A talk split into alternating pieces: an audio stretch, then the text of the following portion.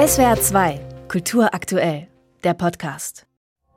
Die Gralswelt klingt nach delikatem Geheimnis, subtilen Schattierungen und ist an der Grenze zum Reich der Stille angesiedelt.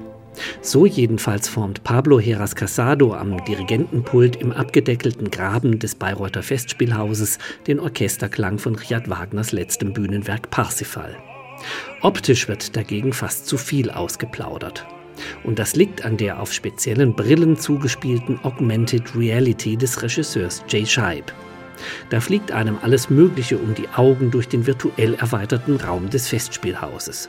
Putzig sich räkelnde Fliegen, Tauben und natürlich der Schwan, den der Tor Parsifal mit seinem Auftritt mit Pfeil und Bogen zum Entsetzen der Gralsgemeinschaft erlegt. Sternkonstellationen sind da selbstverständlich dabei, wuchernde Pflanzenwelt, aber auch gleich Meteoriten, sausende Steinbrocken mit Kobalt. Es ist ein Element, das Energie stiftet. Für Jay Scheib das Substitut des ursprünglichen Abendmahlkelchs mit dem Blut Christi. Interessanterweise ist der Gral auch in Wolfram von Eschenbachs Parzifal, der Vorlage für Wagners Bühnenweihfestspiel, gleichfalls ein Stein. Die von Wagner dagegen vorgenommene christliche Symbolik treibt der Regisseur gründlich aus. Und so wird die sich dahinschleppende Gralsgemeinschaft und ihr König Amfortas an der sündhaft erlangten, sich nicht schließenden Wunde leidend, auch zu einer, die sich an der Natur vergangen und das Gralskobalt zerstörerisch ausbeutet. So fliegt im letzten Akt auch nur noch der im Meer abgelagerte Plastikmüll und Elektroschrott vor den Augen. Nachdem Parsifal in Klingsors Zaubergarten für barbiehafte Blumenmädchen durch den Kuss der rätselhaften Kundri durch Mitleid wissend geworden ist, erlöst er am Ende die Gemeinschaft, indem er den Kobaltstein auf dem Boden zerschlägt. Mit Kundri geht er im giftgrünen Teich eine Erlösungsehe ein. Gralsritter Gurnemanns bekommt am Ende auch seine Kundri. Sie tritt nämlich als Doppelfigur in Erscheinung, warum auch immer. Was nun das Gros des Publikums ohne AR-Brillen auf der analogen Bühne zu sehen bekommt, hält sich streng an Wagners Regieanweisungen, farblich sowohl mit scheußlichen Kostümen als auch im technoiden Bühnenbild etwas aus dem Ruder laufend. Ansonsten wird das Komplex Komplizierte des Stücks wenig ausgedeutet.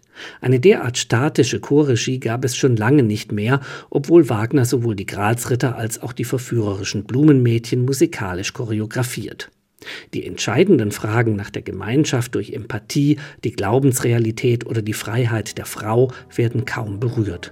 Stattdessen bestimmt sich die Augmented Reality durch ein oft ablenkendes Symbolrauschen, das im bildhaften Assoziieren vom Hölzchen aufs Stöckchen kommt. Ob die technisch aufwendige Ausweitung der scheinbar schnöden Bühnenrealität damit einen Parsifal fürs 21. Jahrhundert kreiert, sei dahingestellt. Musikalisch dagegen ist die Aufführung auf der Höhe der Zeit. Elina Garancha triumphiert mit stimmlichem Belcanto als Kundri. Als Gurnemanns ist der wunderbare Georg Zeppenfeld bewährt klangschön ausdrucksstark, wie akkurat längst eine beständige Festspielgröße. Die übrigen Solisten werden zu Recht gefeiert.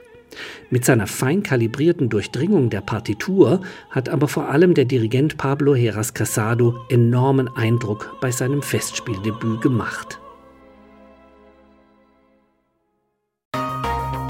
SWR 2 Kultur aktuell. Überall, wo es Podcasts gibt.